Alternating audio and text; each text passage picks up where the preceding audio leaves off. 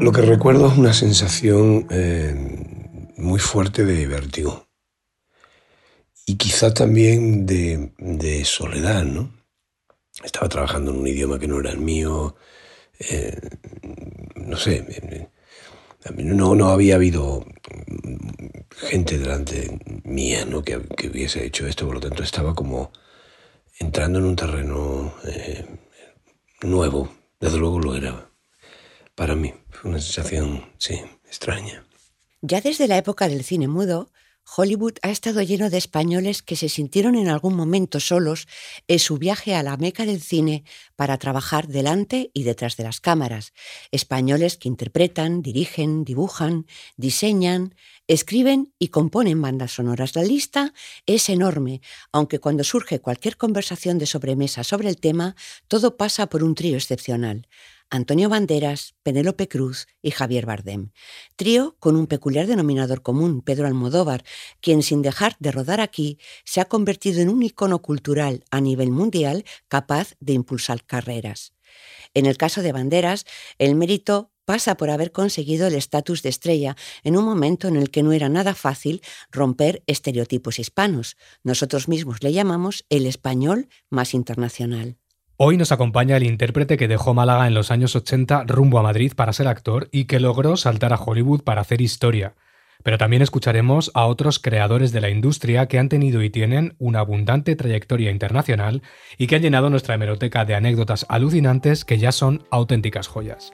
Somos Julieta Martialay y Juan Silvestre. Y esto es Amanece que no es podcast. Fotogramas y Fundaciones GAE presenta Amanece que no es podcast.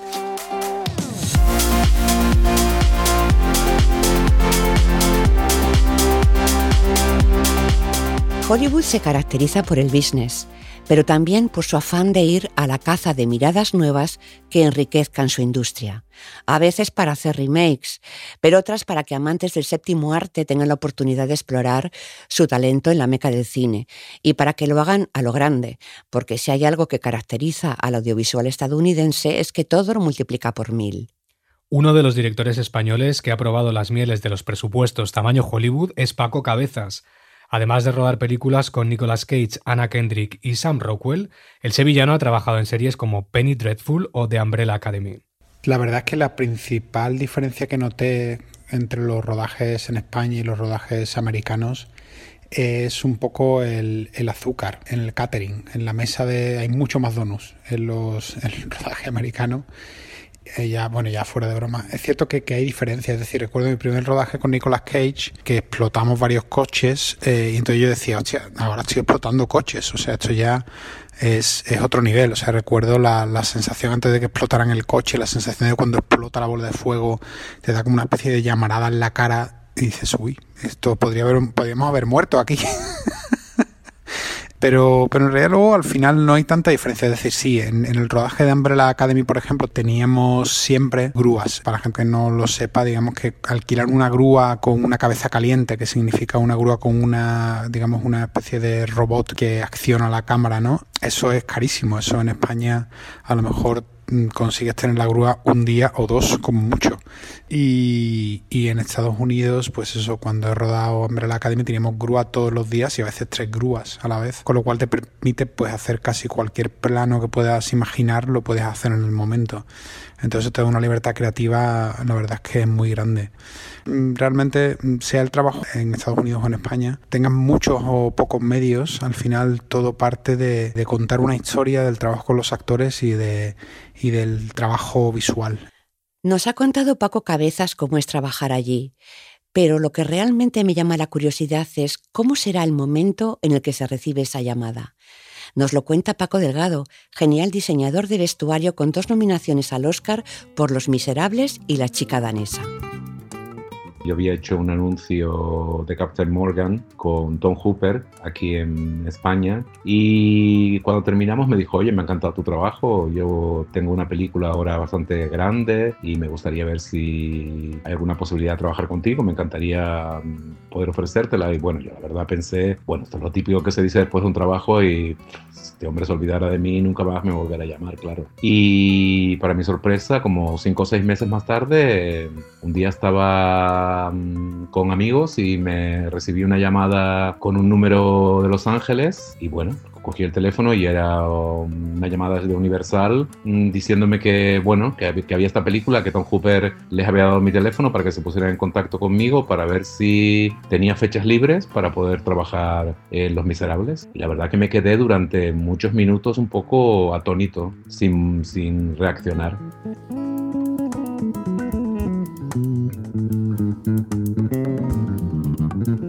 Con respecto a la preparación de Los Miserables, sí que tuvimos una preparación corta en el sentido de que a lo mejor solamente trabajamos como cuatro meses. También es verdad que hubo un periodo de paro entre, entre porque empezamos a preparar antes de Navidades y luego durante la Navidad como 15 o 20 días se paró, se paró la preparación, aunque yo seguí trabajando como un loco, bueno, me acuerdo...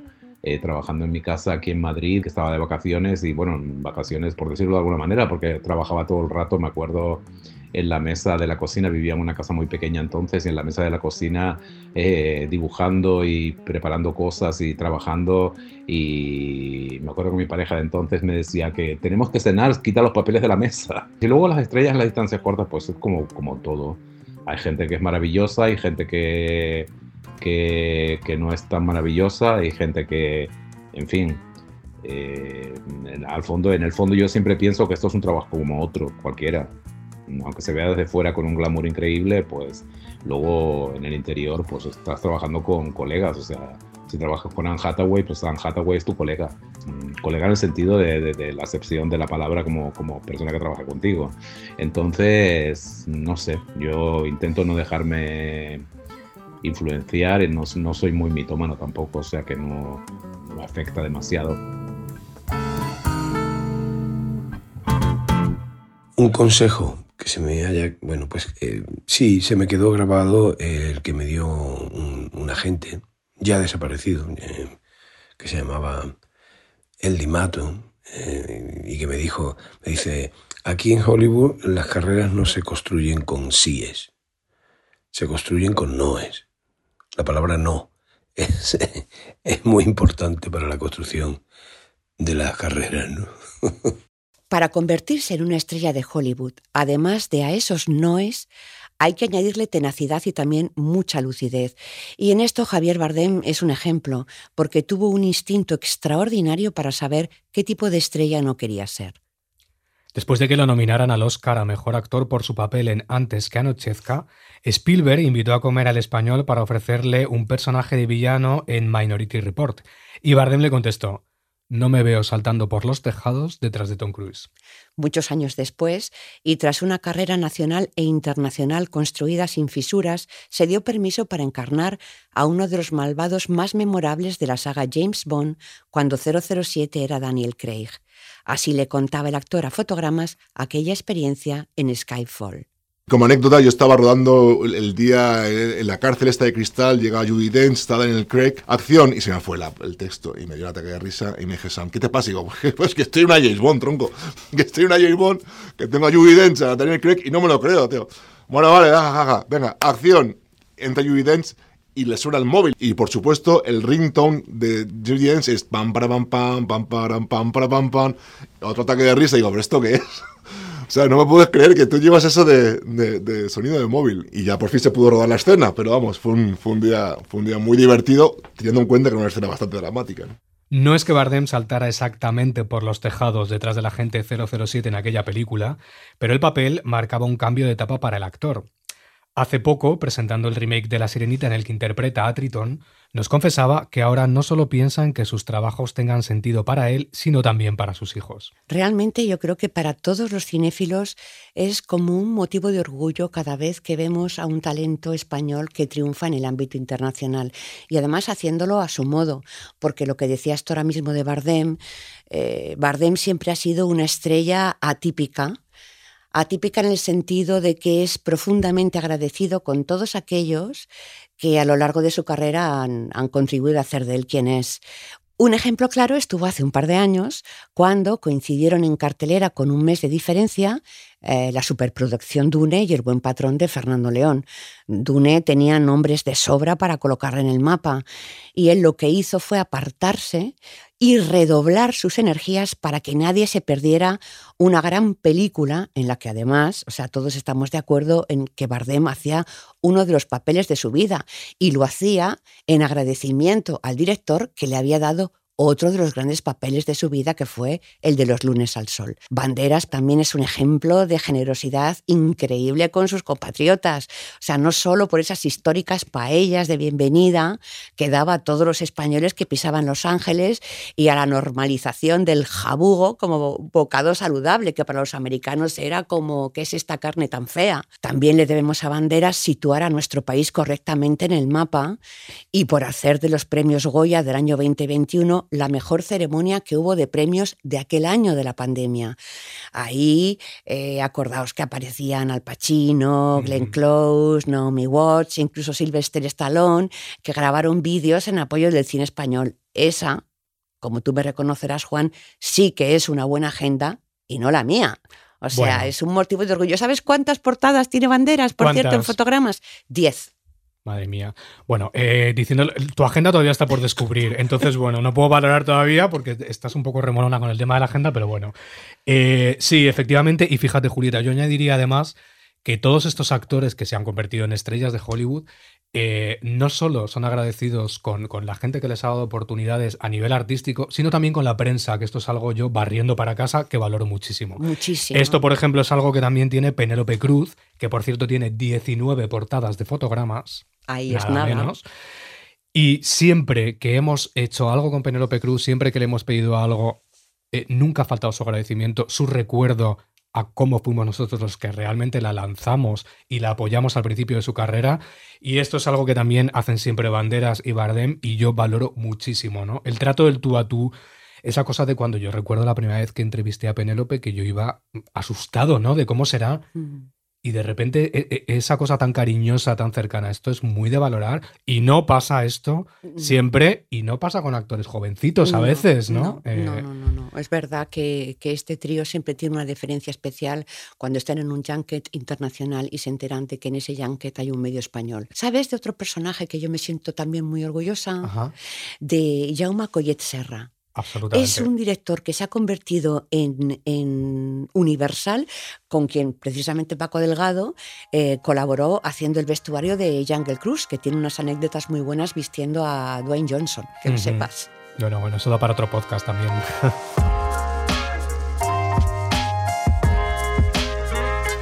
Banderas supo hacerse un hueco por encima de los estereotipos de latinos por los que pasaron Penélope, Jordi Moya o Paz Vega y convertirse en una estrella hollywoodiense de pleno derecho. ¿Qué es lo que hay que tener para ganarse al público americano? ¿Qué cualidades hacen falta para triunfar en Hollywood? Pues no lo sé, deben ser eh, muy diversas, ¿no? Quizá el talento, por supuesto, la perseverancia, el instinto de supervivencia y pues la capacidad para, para recobrarse tras recibir eh, golpes, ¿verdad? Vamos a ver, eh, lo logran solo uno de cada mil personas que se desplazan hasta Hollywood, hasta Los Ángeles, porque, porque la competición pues es feroz, ¿no? Y, el número de actores que entran en el juego es muy elevado, ¿no?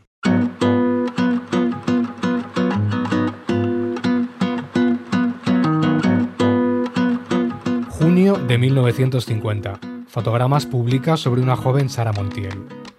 Eran ya varios los productores que apetecían la firma de la estrella española. Esto lo he oído de gentes muy autorizadas. La Metro ha vencido a todas las demás productoras. En México, ha visitado a Sara Montiel un dirigente de dicha marca, ofreciéndole en Hollywood un fabuloso contrato de exclusiva por tres años. Y la estrella española está en el umbral de la juventud, en el dintel de sus mejores años. ¿A dónde llegará esta preciosa muchacha? Qué, maravilla de vocabulario utilizaba la prensa de entonces, el dintel. Pues en otra entrevista de 1956, en la que se cuenta que Sara era muy querida en Hollywood y que llamaba mi arma y eso que era manchega, mi arma a todo el mundo o que tenía en su casa de México dos perros y un coyote que recogió después de casi atropellarlo, le preguntaban qué papel le hubiese gustado interpretar. La Montier respondía, me gustó mucho La princesa de Éboli, pero me robó el papel Olivia de Havilland. Me hubiera gustado hacer la película, no esa, otra versión. Ahora ya no puede ser. Como Sara Montiel también cruzarán el charco, ya fuese para trabajar en Hollywood o México, Lola Flores, Carmen Sevilla o Rocío Durcal. Y no olvidemos que Concha Piquer participó en El Cantor de Jazz de 1927, que durante mucho tiempo fue considerada la primera película sonora, aunque posteriormente se encontraron cintas anteriores, entre ellas una de la misma Piquer de 1923, de Lee de Forest. A mí este tema de los españoles en Hollywood es que me fascina, es que me encanta. Hay historias para todos los gustos. Yo creo que esto nos da para un qué película de aquel rodaje. Totalmente, ¿eh? sí. Entonces, venga, Juan, vamos a hacer así, vamos a hacer un Jesús Palacios, como hizo el número pasado, en el podcast pasado de resumir el terror, ¿te acuerdas? Pues a ver qué españoles nos vienen a la cabeza. Venga, pues mira, a mí así a bote pronto me viene pues Maribel Verdú, Elena Naya, El Zapataki, Los Hermanos Pastor, Óscar Jaenada, Paco León, Nacho Vigalondo, Luis Bermejo. Me viene eh, Aitana Sánchez Gijón, que lo suyo fue literal un paseo por las nubes, porque aquí hago un breve paréntesis, a Alfonso Arau le querían imponer a Winona Ryder como protagonista de la película, pero él se empeñó en convertir a Aitana Sánchez Gijón en una estrella. Pero chica, Aitana llegó allí y dijo, mira, esto no es lo mío, yo lo hago y me vuelvo. Y Aitana lo cuenta en las entrevistas, Sí, que sí. ella no le gustó aquella experiencia y sigue trabajando aquí eh, tan tranquila y tan a gusto. Tenemos el caso también de Sergio Peris Mencheta, que aunque vive en Los Ángeles, viene a Madrid eh, a dirigir obras de teatro absolutamente magistrales, Magistrales. porque como director de teatro es... Es lo más grande. Es como dice él, desde que dejó de ser guapo, como dice él, Sí. pudo dar rienda suelta a su talento y es uno de los mejores directores teatrales de este país. Y no nos olvidemos de Simón Andreu, por favor. Bueno, uno de los más grandes. Este tiene más internacional, como digo yo, este tiene más teatro por los pueblos que el propio Bardem. Ha participado en más películas que nadie. Él mismo nos lo cuenta. Mi última película americana fue El Infiltrado, con un grandísimo actor, Bryan Cranston. ¿Cómo no voy a recordar mi presencia en Muere otro día de James Bond? Ahí tenía una escena con Halle Berry.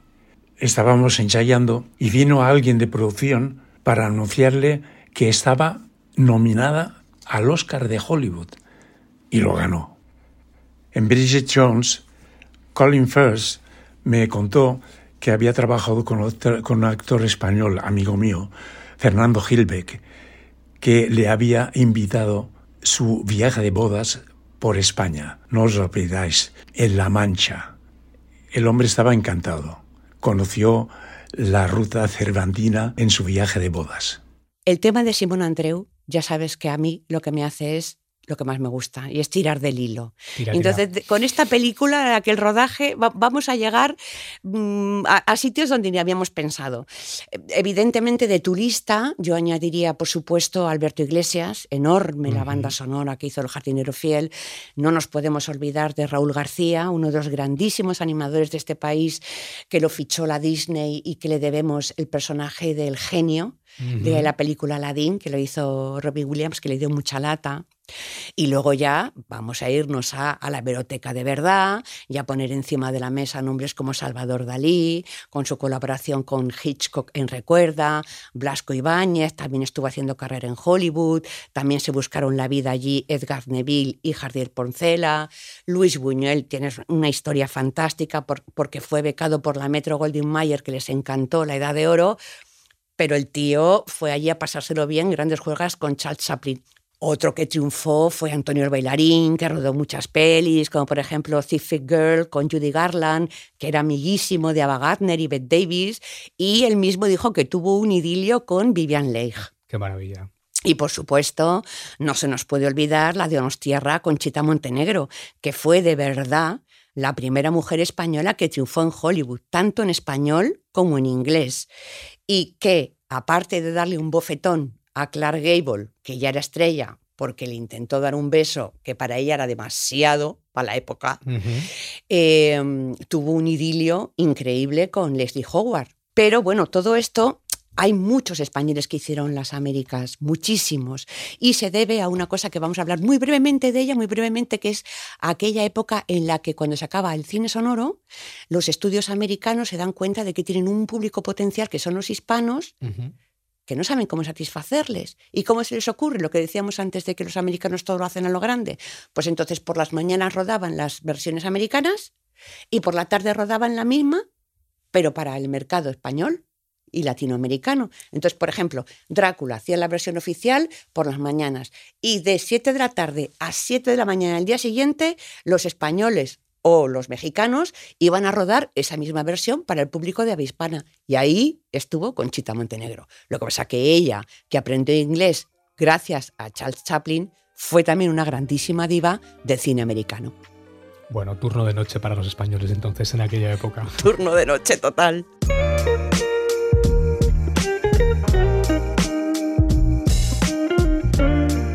Eso que en época de la Montiel se llamaba hacer las Américas y después dar el salto a Hollywood está cada vez más normalizado. Ahí tuvimos a Ana de Armas nominada al Oscar por Blonde en Netflix. Julieta, ¿tú crees que la cosa ha cambiado mucho desde que el contenido es más global? Bueno, desde la llegada de las plataformas, vaya. Bueno, yo es que creo que Hollywood eh, se está descentralizando tal y como se conocía. Mm, ya no es ese sueño inalcanzable y para algunos incómodos de ir a un país que ni me entienden ni lo entiendo, con un Star System metido en caravanas que no se podían rozar unos con otros. No. Ahora mismo Hollywood son las plataformas y les resulta indiferente rodar aquí que rodar allí. O sea, puedes tener un Jeff Goldblum rodándote aquí, a un Javier Cámara rodándote allí, y luego, claro, tiene una trascendencia lo que haces. Piensa que se emite como mínimo en 150 países que hacen de su propia casa a una de armas en China o a un Álvaro Morte, porque por ejemplo, una de las anécdotas que cuenta Álvaro Morte a raíz de la Casa de Papel es que él se dio cuenta de lo que suponía estar en una plataforma cuando fue a su restaurante chino de Londres de toda la vida a cenar. Y de repente levantó la mirada y vio que las cristaleras del restaurante estaban atestadas de gente haciéndole fotos y es porque le habían visto en la casa de papel. Claro. Es que sobre el éxito de la Casa de Papel y sus actores tenemos muchas anécdotas. Por ejemplo, cuando la serie empezó a despegar y a Úrsula Corberó le ofrecieron sus primeros papeles en inglés. Y ella tenía un problemilla que no lo hablaba. Se lo contó a nuestro colaborador Álvaro Nieva en el rodaje de Snatch. Entonces yo en enero no hablaba mucho inglés. Lo que que yo tengo un coach buenísimo que me saca el mejor inglés de mi vida. Entonces yo siempre, pues lo típico, ¿no? Se pues, pasa mucho aquí, te dicen, graba una prueba en inglés para no sé qué. Y tú dices, ah, sí, sí, haciendo el coaching o cuando la prueba es como que te olvidas. Pues yo me preparé, fueron tres escenas con un inglés increíble, en plan con una pronunciación ahí como súper currado. Y de repente me llaman y me dicen, oye, mira, Úrsula, que, que tienes que ir a Málaga, que el director de Snatch te quiere ver con el protagonista. Y yo, mmm, ya, pero es que, es que yo no hablo inglés, ¿qué hago? pero qué agobio, ¿qué hago? Me dicen, pues, mira, pues, pues para allá y, pues a porrear, digo, pero me van a dar, no, que te van a dar unas separatas ahí, y yo, no, no, no, no, no, no, no, no, yo no puedo hacer eso, yo no puedo hacer eso, a mí me tienen que dar unas separatas con dos días de antelación, aunque sea, para poder mirármelo, porque es que, o sea, es imposible. Y debo decir que me hice un poco de caca encima. Pero, pero luego, una vez llegué ahí, y me di cuenta de que yo las escenas las podía hacer perfectamente. Además es curioso porque me siento bien hablando en inglés en, en escena. Nunca lo había hecho y, mi mayor miedo era ese, como sentirme como un poco de esa cosa como de estar traicionándote a ti mismo, ¿sabes? Pues nada, llegué ahí y dije cualquier cosa, o sea, hablé fatal. Mm, luego me iba del café y decía, madre mía, has dicho esto, esto no significa esto, o sea, te lo decía todo al revés, todo mal. Pero cuando me llamaron y me dijeron, no, mira, te han cogido, dije, ah, vale, pues entonces ya me relajo. Porque si me han cogido y se han dado cuenta de mierda que tengo, pues ahora a partir de aquí ya no pasa nada. O significa que ellos solo necesitan que yo haga bien las escenas y ya está. Juan, Álvaro no es el único. Tú también tienes una gran anécdota con Úrsula Corberó, ¿no? Sí, yo tengo una anécdota eh, con Úrsula cuando ella rodó Snake Eyes en Tokio eh, a mí me mandasteis a Tokio, eh, fotogramas me mandó a Tokio a cubrir el rodaje y íbamos una noche al rodaje. Entonces, bueno, eh, ese rato que estábamos allí había que intentar entrevistar al mayor número de actores posible de esa superproducción, ¿no? Entonces llegamos y yo vi a Úrsula encuerada, pegando tiros, saltando por los aires, bueno, una cosa espectacular. Y entonces eh, nos llevaron a un sitio para esperar a los actores y empezaron a llegar actores, pues trajeron a Samara Webbing, trajeron a Henry Golding, trajeron a todo el mundo y a las 2 de la mañana me dijeron que ya no venía nadie más. Y claro, yo dije, pero yo he venido a hacer a Úrsula Corbero, ya, pero es que Úrsula Corbero eh, no va a poder atender hoy a los medios. Entonces yo estuve una semana en Tokio, fantástica, disfrutando de Tokio, fui a entrevistar a Úrsula Corbero, me volví sin la entrevista de Úrsula y esto lo he hablado con ella luego, porque ya sabía que había un periodista español al que no iba a poder atender y tenemos un poco esa, esa, esa broma ella y yo de eres tú el que estaba allí en Tokio y el que fue para hacerme y no... Me volví sin Úrsula, pero con una experiencia maravillosa. bueno, pues mira, no hay mal que por bien no venga. Sí, sí, totalmente. De la Casa de Papel a Hollywood también ha viajado Álvaro Morte, al que hemos visto en la serie de Amazon La Rueda del Tiempo, o Enrique Arce, al que vimos compartir cartel con Jennifer Aniston y Adam Sandler en Criminales a la Vista. Por esta película hablamos con él y nos contó cómo estaba siendo su nueva vida en Hollywood. Yo lo he intentado tantas veces, esta es mi tercera vez seria, o sea, de venirme y buscarme un apartamento, coche, hacer todos los papeleos de, empadronarme y todo eso. Lo que pasa es que en esta, digamos que es todo un poquito más fácil a nivel profesional. Ya no tienes que ir mandando emails a la gente, mira, acabo de llegar, he mandado, yo qué sé, 500, 1000, no sé cuántos, intentando siempre y nunca pasaba nada. Ahora estoy en otra circunstancia. También tengo otra edad, que por ese lado, quiero decir que venirte aquí de repente con 50 también es echarle un par de bemoles, ¿no? Pero bueno, me gusta esta ciudad, estoy tranquilo, me desconecta también, es una ciudad que está muy orientada a la naturaleza, cosas más sanas, mm, eh, más que Madrid, que es más vorágine, de, siempre estoy como más liado, más gente conozco, más tal. Aquí disfruto un poco de mi soledad y la verdad es que ahora estoy muy ilusionado a ver qué pasa. Y si no pasa nada, pues me volveré con la sonrisa de por haber, por lo menos haber podido vivir un estreno en Alfombra Roja, en Hollywood, con un gran proyecto en el que además eh, estoy como uno de los protagonistas, ¿no? Nada que ver con la odisea americana que vivió otro actor español con puentes con California, Jorge Sanz. Por allí estuvo un año antes de ir junto a Trueba y toda la troupe a recoger el Oscar de Belle Époque y no fue precisamente a trabajar.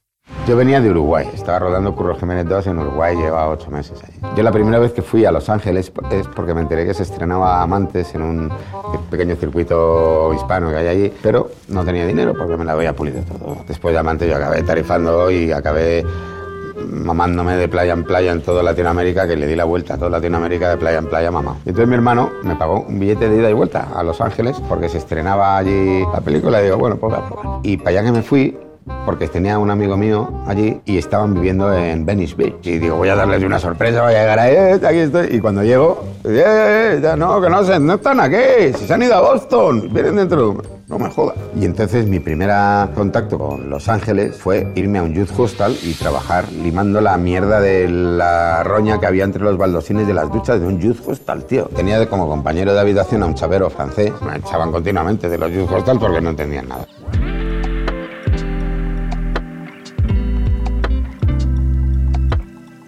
Las películas así que se me vienen a la cabeza no son probablemente las más representativas mías, pero son las que tienen más significado para mí. Para mí. Entonces, la, primera que te puedo decir es la, primera que hice en los Estados Unidos, ¿no? que fue Los Reyes del Mambo, que era una película basada en un premio eh, Pulitzer, una novela de Oscar Hijuelos y y que para mí tuvo un significado extraordinario porque fue la puerta que me permitió entrar a trabajar en, Hollywood. Después en la segunda sería Desesperado porque era la primera película en la que se me dio un protagonista ya en, Hollywood en inglés eh, y bajo un estudio, en el caso Columbia Pictures. Eh, evita por razones más que obvias, soy un amante del, del teatro musical y esto era una película que, que venía arrastrada desde ahí, desde el teatro musical, ¿no?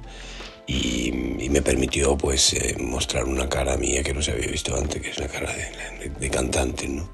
En una, en una historia eh, muy latina, porque es la historia de un personaje muy controvertido, Eva Duarte de Perón, eh, compuesta por Andrew Lloyd Webber, es decir, eh, eh, dio pie a, muchísimas cosas que pasaron después, ¿no?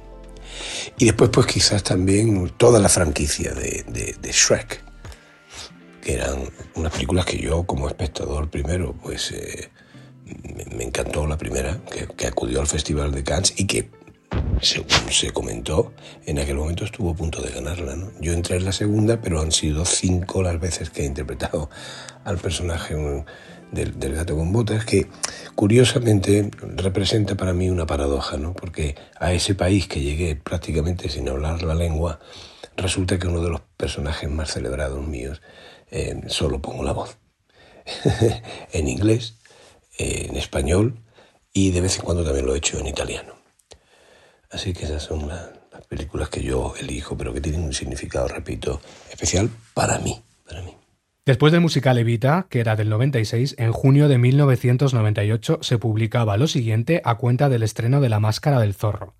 Del éxito o fracaso de esta película y la próxima de Banderas, El Guerrero número 13, depende en buena parte el futuro de su carrera americana y el que consiga el codiciado protagonista en la versión cinematográfica del musical El fantasma de la ópera. Indudable que el éxito en Estados Unidos lo consiguió, pero no así hacer el fantasma de la ópera en cine, aunque sí ha logrado que en septiembre de este año llegara a España el musical que él mismo ha producido con el beneplácito de Andrew Joy Weber. No olvidemos que otro de los hitos de nuestra estrella fue triunfar en Broadway, llegando incluso a ser nominado a un premio Tony por el musical Nine. Ahora, el teatro y Málaga vuelven a estar en el centro de su pasión. La, historia de Broadway fue también muy especial porque yo, yo nazco como actor en el teatro, no en el cine. El cine se da después. ¿eh? Pero el teatro era mi, y sigue siendo mi gran pasión. ¿no? Ahora yo creo que se conoce que estoy desarrollando un proyecto aquí en Málaga con el Teatro del Sojo. Y, y sí, el, el, teatro eh, musical eh, norteamericano, eh, que además es muy difícil de abordar, pues me dio también mucho, ¿no? Exige, porque exige mucho de, de, de uno en terrenos pues muy diferentes, lo que llaman ellos el, el triple threat, ¿no? Eh, tienes que cantar, tienes que interpretar, tienes que moverte bien o bailar, ¿no? Entonces eh, es, bastante complicado y muy cansado hacer eso ocho funciones a la semana, los días donde hay doblete, que le llamamos nosotros, pues tienes que estar en el escenario, en el escenario directamente, ¿no? Pues siete horas eh, y exige mucho, ¿no? Eh, haber estado jugando en, el, en la liga esa de, Broadway, donde ganamos el Tony, yo estuve además nominado, eh, para aquello fue una experiencia preciosa que, que también eh, escribió una página muy bonita de mi vida y que recuerdo y guardo con muchísimo cariño. Puede que en otra época poner un pie en Hollywood significara también no volver a ponerlo en España, el logro de abrirse un hueco en la meca del cine, con el inconveniente de renunciar a hacer más películas en tu propio país por tener que vivir allí y por desconexión con la industria. Ya no es así. A día de hoy todas nuestras estrellas transitan con naturalidad por cualquier cinematografía. Ahora el problema está en cómo cuadrar agendas. Claro que me resulta un privilegio trabajar en el cine español. Mm, la pena es que no, de último no trabajo tanto, eh, por, por, razones casi siempre de agenda, porque a veces me ofrecen cosas, pero, pero no, no las puedo compaginar entre... Eh, piensa que muchas de mis películas, de las películas que hago internacionalmente, eh, estoy ya, digamos que, atado a ellas con bastante tiempo de antelación. Entonces es un poco difícil. Aquí en, en España, por, no sé, me imagino que por el tipo de producción que hacemos, la gente te llama en el último minuto, prácticamente como, oye, que estás libre porque hay esta película y vamos a empezar y tendríamos que empezar a preparar en un mes o y yo normalmente ya tengo ya fechas mm, ya cerradas. Como hemos ido revelando a lo largo del podcast, el talento del audiovisual español se exporta y lo ha hecho y lo hace en muchos campos. Ahí están también Carolina Jiménez y El Ranchito, a la vanguardia de los VFX, el guionista Darío Madrona, primer showrunner español en una serie americana, y ganadores de premios Emmy como el músico Víctor Reyes o la maquilladora Ana Lozano. Todos ellos son ya españoles universales que brillan con luz propia sobre la ciudad de las estrellas. ¿Qué es ser una estrella? Pues yo creo que ser una estrella es inventarse un personaje que es atractivo para ti y para otros y que te ves obligado a representar constantemente en tu vida social. Es, es mucho trabajo. y no sé, no es el objetivo eh, principal, el objetivo principal es desarrollar tu trabajo con profesionalidad y, con cariño y, y, después todo lo demás, eso de ser una estrella pues, te vendrá dado. Pero es verdad que hay muchas estrellas construidas ¿no? Los agentes, por los representantes, por la gente que está alrededor, que te dan una serie, una serie de coordenadas de comportamiento frente a la prensa, frente, ¿sabes?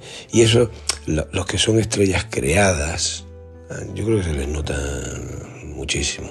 Repito, ser una estrella tiene que pasar como un accidente.